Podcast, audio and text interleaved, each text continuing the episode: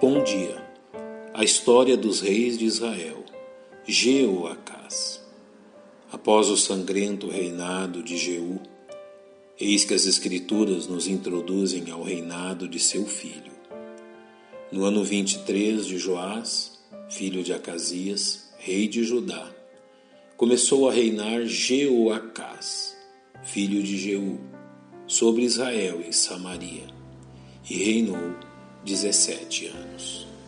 O reinado de Jeoacás constituiu-se um dos períodos mais melancólicos na história do reino dividido em Israel. Uma vez que as dez tribos do norte se viram dominadas por seus inimigos. Há preciosas lições aqui e faremos bem em examiná-las. O juízo lançado sobre a casa de Acabe por meio de Jeú deu lugar novamente à manifestação da rebeldia do povo de Deus. Tendo Jeoacá seguido o mesmo caminho decadente de seus antecessores, e fez o que era mal aos olhos do Senhor, porque seguiu os pecados de Jeroboão, filho de Nebate, que fez pecar a Israel. Não se apartou deles. A descrição de Segunda Reis nos revela as duras consequências da desobediência de Israel. Por isso a ira do Senhor se acendeu contra Israel e entregou-os na mão de Azael, rei da Síria, e na mão de Ben-Hadad, filho de Azael, todos aqueles dias. Azael foi um instrumento usado por Deus a fim de julgar seu povo, como fora predito pelo profeta Elias aniquilando o poder militar da nação, porque não deixou a Jeoacás do povo senão só cinquenta cavaleiros, dez carros e dez mil homens de pé, porquanto o rei da Síria os tinha destruído e os tinha feito como pó, trilhando-os.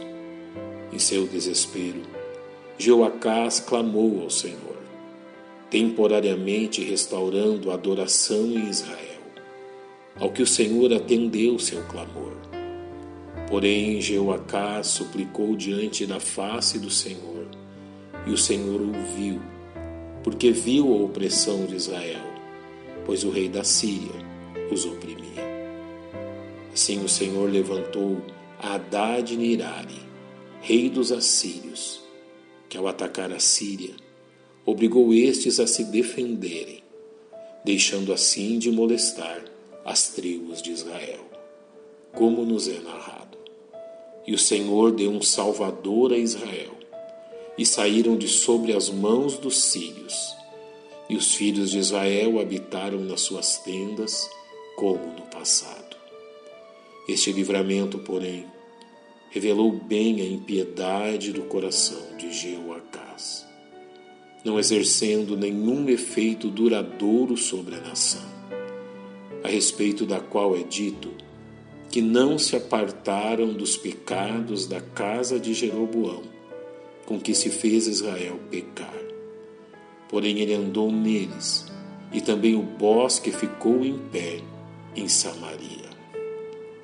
As notas de obituário de Jeoacás são tristes e vazias.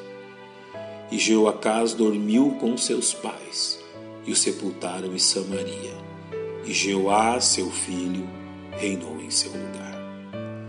Jeoacás representou o homem injusto, que em seu desespero, que ele mesmo causara, havendo-se esquecido de Deus, então se volta ao Senhor a fim de ser socorrido. Esta atitude representa a forma de religião que a maior parte das pessoas pratica buscando a Deus apenas quando as calamidades se abatem sobre eles. Pai, nós te louvamos pela instrução de teu santo livro e te agradecemos em nome de Cristo. Amém. Que Deus nos abençoe.